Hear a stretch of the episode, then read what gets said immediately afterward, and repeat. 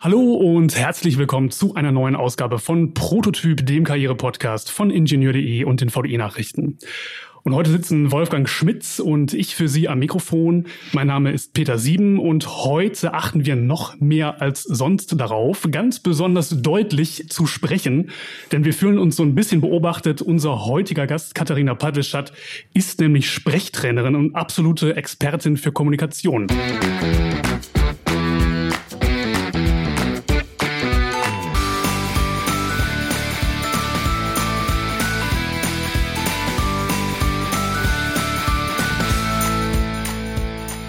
Falls Sie, liebe Hörer, sich häufig auf öffentlichem Parkett bewegen und viel im Job sprechen müssen oder sich vielleicht gerade auf ein Bewerbungsgespräch vorbereiten, dann ist das die ideale Podcast-Folge für Sie.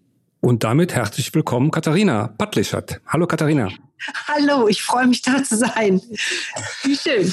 Hör mal, Katharina, als wir uns im Vorfeld dieses Podcast unterhalten haben, da hast du mich darauf hingewiesen, nenn mich bloß nicht Sprachtrainerin. Was ist der Unterschied zwischen Sprechtrainerin und Sprachtrainerin? Ja, das wird sehr, sehr, sehr oft werde ich als Sprachtrainerin angekündigt. Naja, Sprache wäre ja Deutsch, Englisch, Französisch, Spanisch. Und Sprechtraining ist tatsächlich, wie spreche ich? Ne? Also meine Artikulation, mein Tempo, meine Stimmlage, all dieses Zeug. Also das, was man hört neben den Worten. Du bist, ähm, was deinen Beruf angeht, beziehungsweise was das Sprechen angeht, erblich vorbelastet. Stimmt's? Ja, tatsächlich ein bisschen. Ich komme aus einer Theaterfamilie. Beide Väter, also ich hatte tatsächlich zwei, waren Theaterschauspieler. Und ähm, ja, ich habe meine halbe Kindheit damit verbracht, meinem Vater ähm, Texte abzuhören, Stichworte reinzugeben, wenn er seine Rollen gelernt hat. Von daher war das total normal für mich, spielerisch und professionell mit Stimme, Sprechen, Texten und auch Körper und keine Stimme ohne Körper ähm, umzugehen. Ähm, Sprache, was ist das eigentlich? Womit kann man sprechen? Man spricht ja nicht nur mit dem Mund. Ja, genau. Es gibt ja den großen Unterschied und das ist eben meine, meine Themen, die ich auch immer noch sehr liebe und spannend finde. Es gibt den Unterschied zwischen dem, was sage ich, also welche Worte, welche Inhalte und wie sage ich diese Worte? Und da komme ich dann ins Spiel. Ähm, es ist, das gibt zwei Sachen, mit denen wir uns ausdrücken neben den Inhalten. Das eine nennt man paraverbale Tools oder, oder Werkzeuge. Das ist dann alles, was stimmlich und sprecherisch erzeugt wird, also was man hört tatsächlich. Also spreche ich jetzt zum Beispiel so oder spreche ich irgendwie ganz hinten oder spreche ich so wie Heidi Klum in der Nase oder so ein bisschen wie so eine Fee. Also jetzt habe ich einfach normal weitergesprochen inhaltlich, habe aber meine Stimme verändert. Und wenn ich jetzt zum Beispiel so sprechen würde, dann hättet ihr wahrscheinlich nicht den Eindruck, dass ich eine gute Stimmtrainerin sein könnte, obwohl ich inhaltlich exakt das Gleiche erzählen würde. Ähm, das sind also die hörbaren Werkzeuge, die man ja, wenn man zum Beispiel Sänger ist oder Schauspieler oder Profisprecher, dann lernt man damit umzugehen. Und dann gibt es das ganze Körpersprachliche. Und obwohl wir uns jetzt hier gar nicht sehen, benutze ich ja trotzdem meinen Körper, um Betonung herzustellen. Zum Beispiel zucken meine Hände ein bisschen mit. Also das, was man dann Gestik nennt. Ähm, man hört tatsächlich auch, hat jemand einen lockeren Kiefer, einen aufgerichteten Nacken, ist der Bauch locker für die Atmung und so. Also selbst wenn man jemanden nicht sieht, spielt die Körpersprache auch einen, äh, eine Rolle im Ausdrücken. Und natürlich sofort in dem Moment, wo wir gesehen werden, also wenn wir jetzt die Kamera anmachen würden, dann ist natürlich die Körpersprache ein ganz, ganz starkes Signal, was sofort Wirkung hinterlässt. Und das hat jetzt gar nicht so viel mit der Klamotte oder mit der, was weiß ich, Frisur oder Schönheit oder so zu tun, sondern was macht der Körper beim Sprechen? Ja, das ist ganz äh, witzig. Ich habe mich gerade selber dabei erwischt, wie ich mich äh, erstmal gerade hingesetzt habe und meine Sitzposition überprüft habe. Darauf achtet man ja einfach sonst nicht äh, so oft. Ja, jetzt hast du über Gesten gesprochen, mit denen man das Sprechen nochmal unterstützt. Nun bist du uns ja ähm, heute per, per Zoom zugeschaltet und ähm, du kannst ja gar nicht sehen, wie ich jetzt gerade, während ich spreche, mit meinen Händen gestikuliere. Das heißt, als Signal an dich ist das ja völlig nutzlos. Wirkt sich so ein Gestikulieren denn trotzdem indirekt auf mein Sprechen und meine Stimme aus? Ja, tatsächlich ist das so.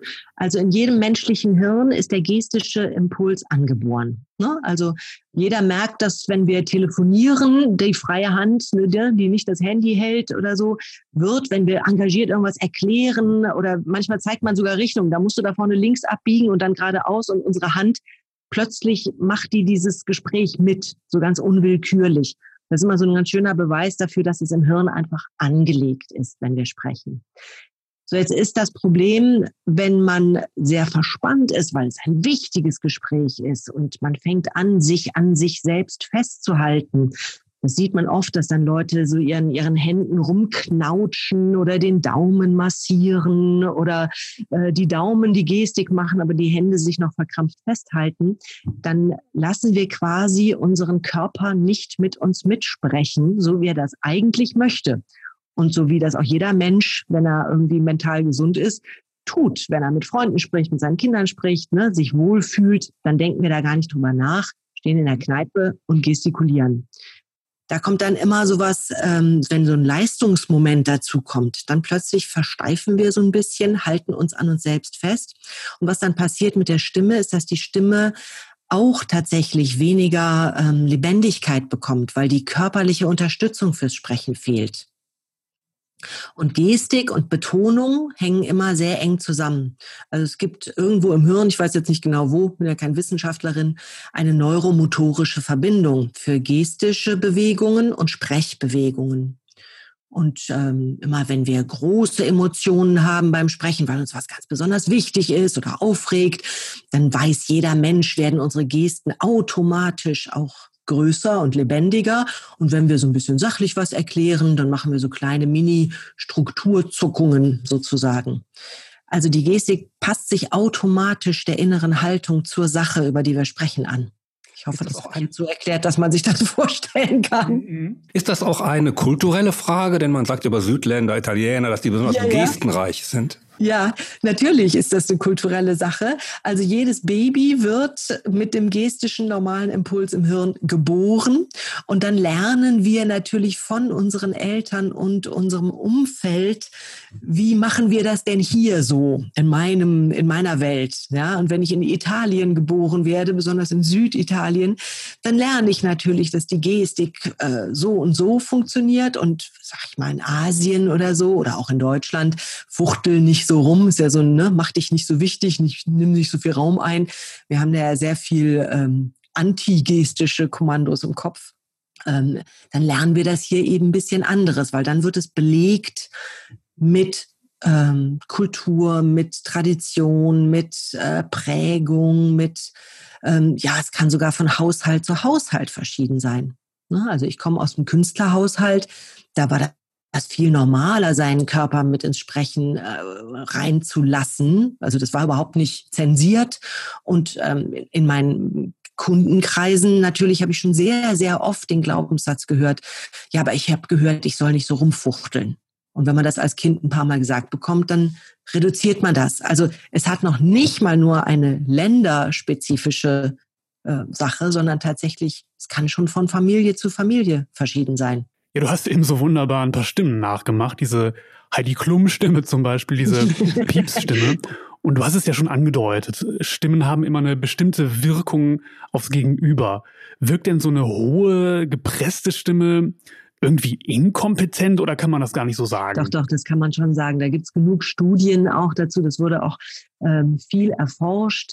Es gibt ja so diese kleine Mädchenstimme, ne? wenn ich die jetzt mal so nachmache, dann gehe ich so in den Kopfresonanzbereich oder so die Fee, so ich nenne das immer die Therapeutenstimme oder Erotik, da ist dann so ganz viel Luft dabei. Das hört man mehr bei Frauen. Ne? Also da gibt's so eine Gender-Geschichte, die dann plötzlich ins Spiel kommt. Okay. Ähm, bei Frauen stelle ich mehr fest bei meinen Coaches, dass wenn die Hektik steigt, die Leistungs, äh, der Leistungsdruck, das Lampenfieber, dann gehen Frauen oftmals so in den Kopfbereich und werden eng im Hals und verlieren ihre eigene Bruststimme sozusagen und mhm. flattern nur noch oben rum. Bei Männern ist es, gibt das genauso. Da wird dann manchmal so, wird es auch eng im Hals, aber da kommt man mehr so in so einen militärischen, metallischen Stimmklang rein.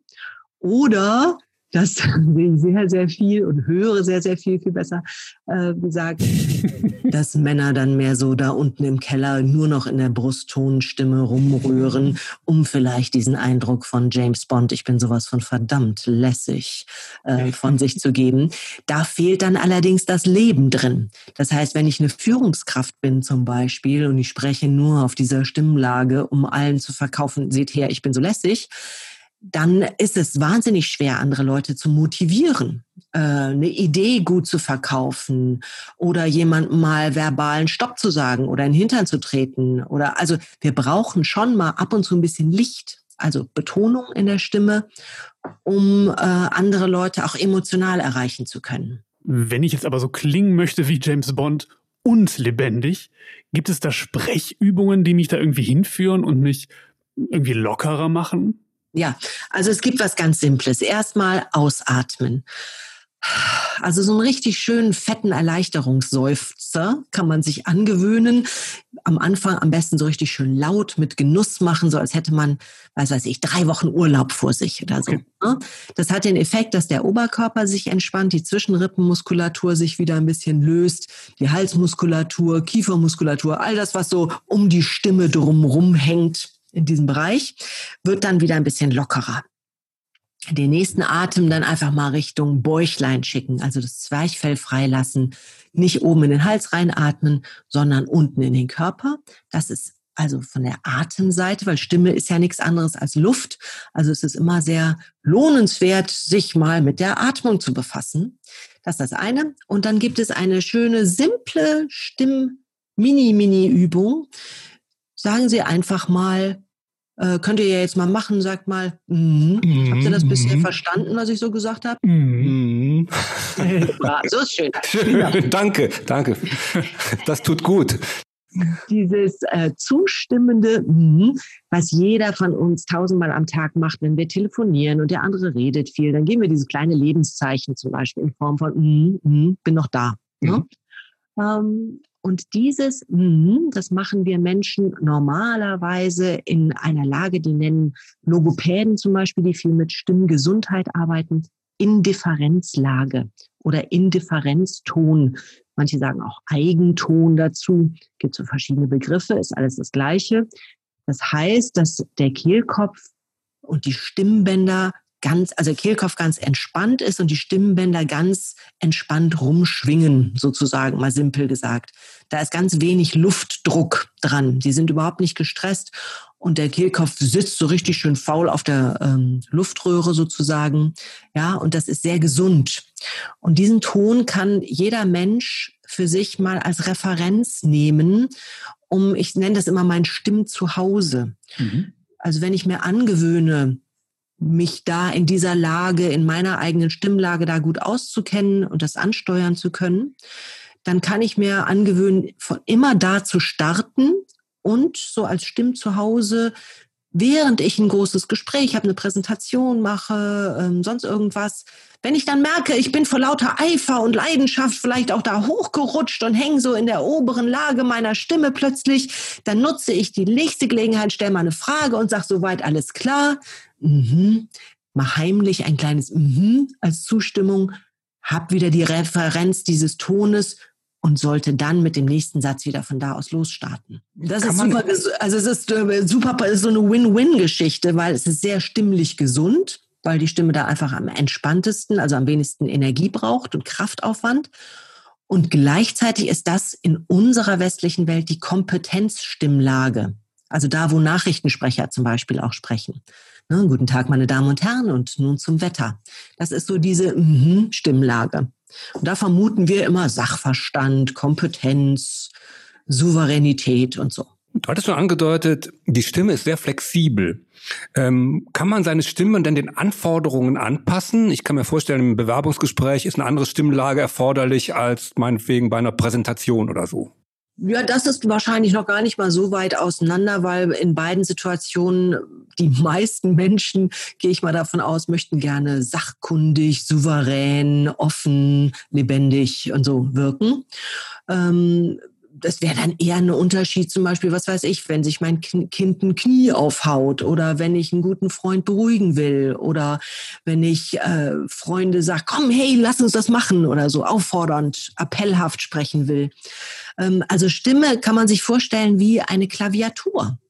Jeder Mensch hat ganz hohe Töne und ganz tiefe Töne und alles dazwischen. Und wir können auf allen Tönen spielen das ist jetzt nicht jeder Ton entwickelt. Also manche Töne sind vielleicht auch ein bisschen so piep, piep, piep, ganz piepsig oder ein bisschen rau oder so. Also das wäre dann im Gesangsunterricht zum Beispiel, könnte man die entwickeln, nennt man das. Aber jeder Mensch hat eine ganze Klaviatur an Tönen. Und auf allen können wir spielen und alle Töne haben eine andere Wirkung. Aber es ist nicht nur der Ton an sich, sondern es ist auch das Sprechtempo und es ist die Lautstärke und es ist die Betonung und äh, Stimmfarbe, Stimmsitz. Also sitzt der Ton mehr in der Nase oder sitzt er mehr im Hals oder also es kommen verschiedene, ich nenne das immer Backzutaten noch dazu, die letztendlich die Wirkung der Stimme bestimmen. Aber man kann sagen, dass so die Kompetenz Stimmlage ist eher in so einer Mittel- bis Bruststimmlage. Okay, also Sprechen ist erlernbar, aber Ausstrahlung und Charisma hat man oder hat man nicht? Sehe ich das falsch? Kann man aus einem, ganz provokant gesagt, aus einem Langeweiler eine Rampensau machen? Das wahrscheinlich nicht. Also wenn Langeweiler äh, eher, sagen wir mal, ein introvertierter, ruhiger, besonnener Mensch ist, dann hat er ja meist auch gar nicht den Wunsch, eine Rampensau zu werden. Natürlich könnte ich das machen, wenn der das unbedingt will. Ja, letztendlich geht's immer drum, wo will ich denn hin? Wie möchte ich denn wirken? Aber Charisma, meiner Meinung nach, hat wirklich jeder. Also Charisma heißt ja übersetzt sowas wie magnetische Strahlkraft, magnetische Ausstrahlung. Ja? Und das kann es ja in einer ruhigen Version geben und es kann es in einer sehr lebendigen, wilden Version geben. Da ist ja der Farbfächer unendlich variabel. Aber das Schöne ist in meinem Job, dass ich das fast täglich sehe und erlebe. Dass aus Menschen, die mit einem großen Schutzpanzer durchs Leben laufen ähm, oder sich sozusagen ein bisschen in sich verstecken, in ihrem Sicherheitsmantel sind, ähm, wenn die Lust daran haben, sich zu entwickeln, dass sie dann plötzlich diesen Sicherheitsmantel ablegen und bam, auf einmal sieht man eine ganz starke Strahlkraft und wie gesagt, die kann sehr lebendig sein oder sehr ruhig und elegant. Also Charisma heißt ja erstmal nur attraktiv, also anziehend. Und äh, das kann ja in allen Farben passieren. Nochmal zurück zu der Sprach- oder Sprechgeschwindigkeit. Das hast du gerade eben angesprochen. Und ich glaube, viele Leute, gerade in so Situationen, wo man, wo man frei sprechen muss vor Publikum oder in so einem Bewerbungsgespräch, neigen dazu, viel zu schnell zu sprechen. Aber das weiß man ja nicht. Also man hört sich ja selber irgendwie irgendwas reden und denkt, das ist schon in Ordnung so. Gibt es irgendwie eine Methode, das für sich selber rauszufinden, wann man zu schnell und wann man vielleicht wieder zu langsam wird oder so? Wie finde ich da einen guten Mittelweg für mich? Ähm, also die meisten Menschen, die zu mir kommen, sagen schon über sich, ich spreche zu schnell. Mhm. Weil die bestimmt schon mal das Feedback bekommen haben oder weil sie selber merken, dass sie sich atemlos fühlen. Ähm, so, also es gibt ganz viele Techniken. Meistens finde ich die Technik nicht so gut, dass man sich ständig selber sagt, jetzt sprich mal langsam. Weil Menschen sprechen ja aus gutem Grund zu schnell. Dieser Grund ist nicht unbedingt an dem jeweiligen tatsächlichen Auftrag orientiert, sondern vielleicht weil sie sich das angewöhnt haben, weil sie besonders viel in kurzer Zeit unterbringen wollen, weil sie ungeduldig sind, weil sie sachverliebt sind. Ach, da gibt es so viele Gründe. Ähm, also das habe ich natürlich super oft im Coaching. Der Ansatz, den ich wähle, ist zu überlegen, lass uns mal back to the roots gehen und wirklich überlegen, warum sprichst du denn jetzt mit diesen anderen Menschen? Sprichst du erstens gerade für dich oder sprichst du tatsächlich für die anderen? Das heißt, ich gehe ein bisschen anderen Weg. Ich gehe darüber nicht, also erstmal Atemtechnik lernen und so. Das wäre so das Handwerk, das schadet nie. Meiner Erfahrung nach ist es aber sehr oft eine falsche Idee von der Situation.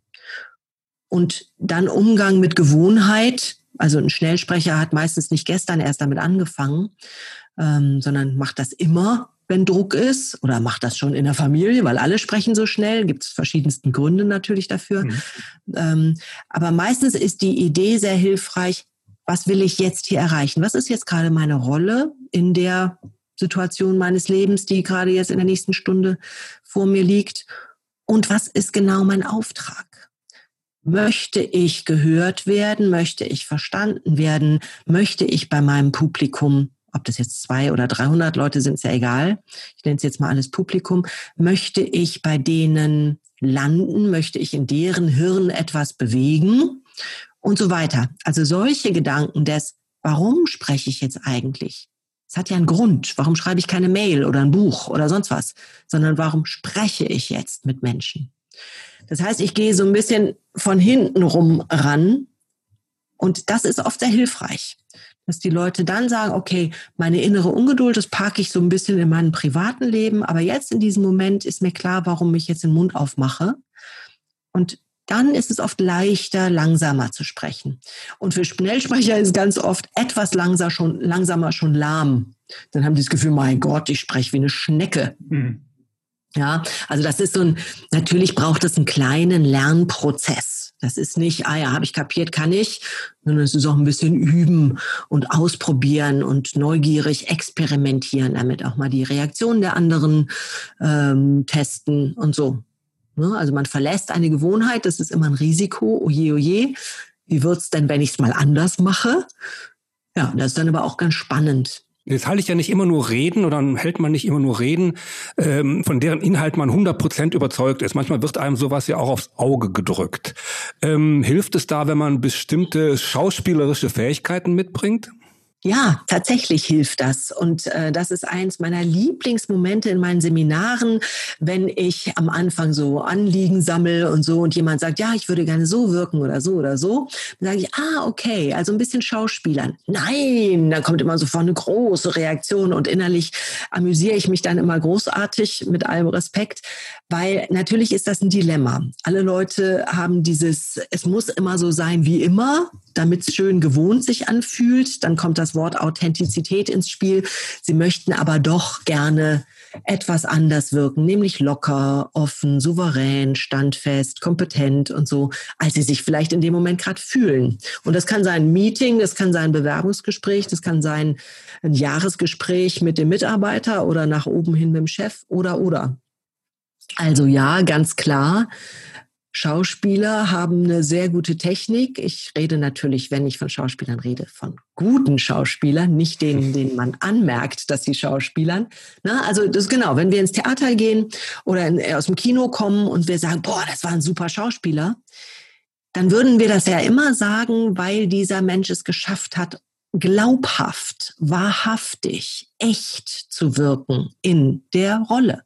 Also wir haben mitgefiebert, wir haben mitgelitten, wir haben uns mitgefreut. Das sind gute Schauspieler. Und von diesen Techniken kann man sich natürlich ein bisschen was abgucken. Da wären wir direkt in der Praxis. Ähm, Timotheus Höttges von Telekom wurde jetzt zum wiederholten Mal als bester Redner unter den Managern ausgezeichnet. Was macht er da besonders gut? Naja, er stellt sich, also was er wirklich gut macht, ist, er stellt sich zu 100 Prozent zur Verfügung. Ich habe mir das mal angeguckt. Er hat ein gut, sehr, sehr gutes Sprechtempo. Er wirkt so, als hätte er es alles im Kopf. Ich vermute mal, dass er einen Teleprompter irgendwo stehen hat. Ähm, er stellt sich aber wirklich zur Verfügung. Also seine ganze Körpersprache ist sehr offen. Er spricht sehr nach vorne. Da bleibt nichts im Körper drin stecken, im Hals. Alles, alles ist wirklich auf Sendung gepolt. Und sein Gesamtbild und seine Stimmwirkung wirkt auf mich, als wäre er sich völlig klar darüber, warum er da jetzt steht. Also in welcher Rolle und in welchem Auftrag. Und diese ganzen Backzutaten, die er da sozusagen am Start hat, lassen uns den Kuchen schmecken. Mir liegt was daran, dass Sie mir zuhören. Mir liegt was daran, dass äh, Sie spüren, was mir jetzt wichtig ist. Das sind solche Komponenten und das ist wirklich die Zusammensetzung aus allem, womit ich mich beschäftige. Im Grunde alle nonverbalen äh, Tools. Ich nenne es immer Tools, Werkzeuge. Dann nochmal zur, zur Stimme. Es gibt so Leute, wie er eben auch, die die offenbar stundenlang reden können, ohne jemals heiser zu werden. Und viele Menschen haben aber das Problem, dass die Stimme irgendwann nachlässt und dann krächzt man da irgendwie so rum. Was kann man dagegen machen? Hilft dann ein Bonbon lutschen oder? ja, mein Sprechlehrer damals hat immer gesagt, kannst auch einen Kiesel lutschen, dann muss gar kein Bonbon sein, Hauptsache du lutscht was, dann hast du nämlich Spucke im Mund. Ne? Also, was passiert, wenn wir ähm, zu, wenn, wenn Leute heiser werden, dann haben sie ganz klar eine falsche Technik. Überlegt mal, was Kinder tun, wenn wir auf die Welt kommen und so zwei, drei, vier, fünfjährige, die sabbeln und kreischen und singen und rufen den ganzen Tag. Und normalerweise werden Kinder nie heiser, außer sie haben auch mal eine Erkältung. Aber einfach nur so vom Sprechen und Spielen werden Kinder nicht heiser. Warum? Weil sie den Mund aufmachen, den Hals entspannt haben und das Bäuchlein locker lassen, damit nämlich das Zwerchfell sich bewegen kann und die Lunge sich aufblähen kann. Also die benutzen ihren Körper noch, bis wir bescheuerten Erwachsenen uns da einmischen, noch so, als wäre alles in Ordnung damit, einen runden Bauch zu haben. Ja, sich beim Sprechen zu bewegen. Und die machen noch etwas, die projizieren ganz eindeutig. Ne? Also die filtern nicht. Das liegt nicht zwischen der Stimmerzeugung und dass die Stimme rauskommt, liegt nicht sozusagen eine Zensur im Hals. Mhm. Das ist ja bei vielen Erwachsenen. Das heißt, heiser werden ist ganz klar eine Frage von meistens verspanntem Körper. Irgendwo ist zu viel Muskulatur hart plus schlechte Atemtechnik. Okay. Also ich gebe manchmal vier Tage, fünf Tage Seminar. Also fünf Tage ist mir energetisch too much, aber wenn ich so vier Tage, acht Stunden Seminar gehe, dann sabbel ich natürlich auch viel, muss ja viel erklären und ähm, ich werde nicht heiser. Ich bin dann stimmmüde. Ne? Natürlich ist ja Muskulatur am Start, aber da muss ich mal eine Stunde Klappe halten abends. Aber heiser wird man nicht, wenn man eine gute Atemtechnik hat. Passiert einfach nicht. Ähm, da habe ich noch eine andere Frage zu. Ich weiß gar nicht, ob die in deinen Fachbereich direkt fällt, aber viele Menschen haben das Problem, dass sie, wenn sie dann nervös sind und vor Publikum sprechen, so einen roten Kopf bekommen. Und man sieht dann ja einfach aus wie, wie blöde. Also man sieht einen dann sofort an, dass man sehr aufgeregt ist. Gibt es irgendeine Möglichkeit, das zu verhindern oder muss man dann damit leben? Also woran man arbeiten sollte, ist nicht an dem nicht mehr rot werden, sondern an dem tatsächlich Rollenklarheit und Atemtechnik, alles, was mich irgendwie ein bisschen runterholt. Es gibt auch Leute, die machen 20 Liegestützen vorher, damit sie diese, diese Spannung im Körper einfach ab, spielen können, so ableiten können.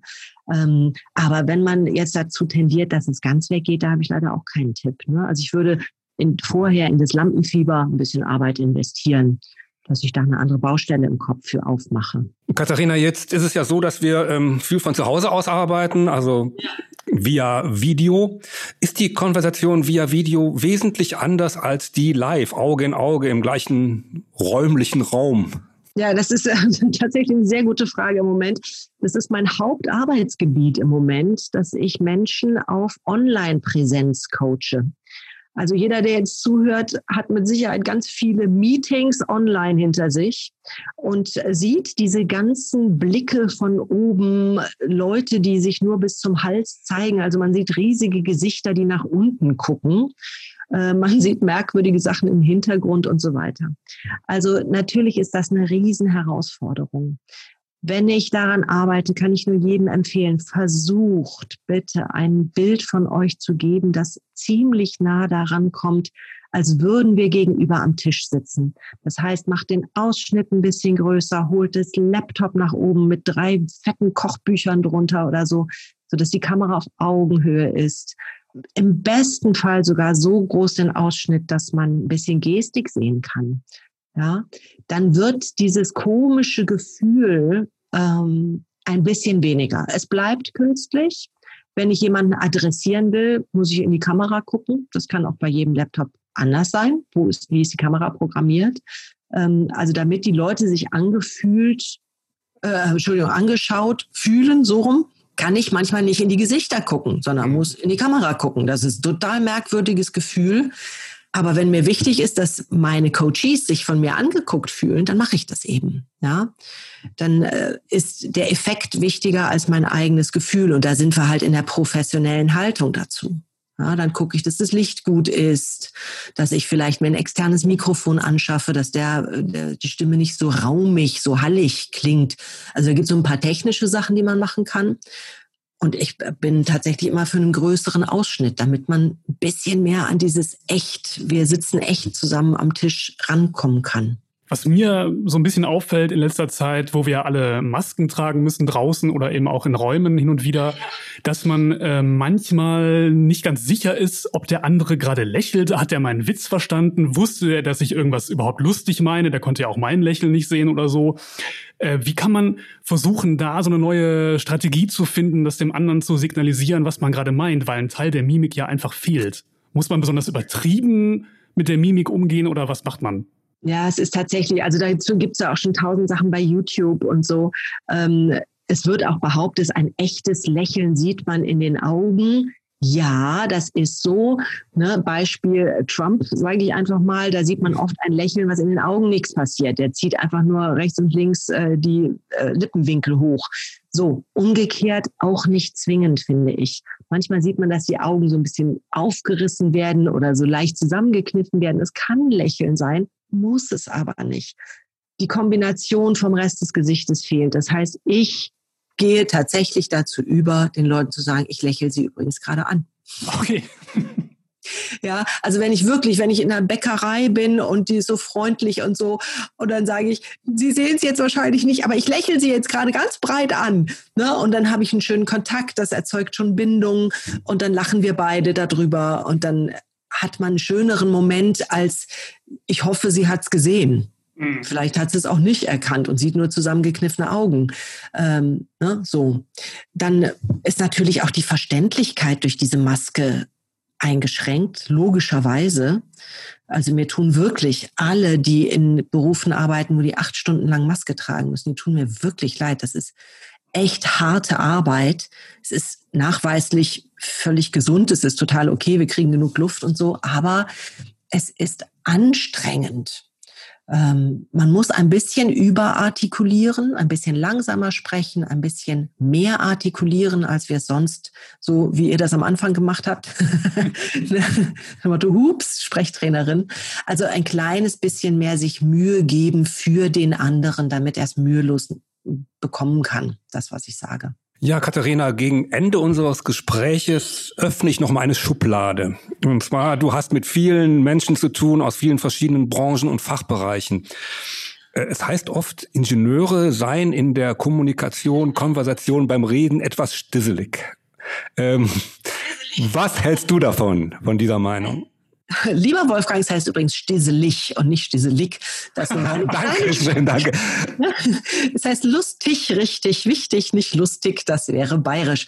Äh, so, Klammer zu.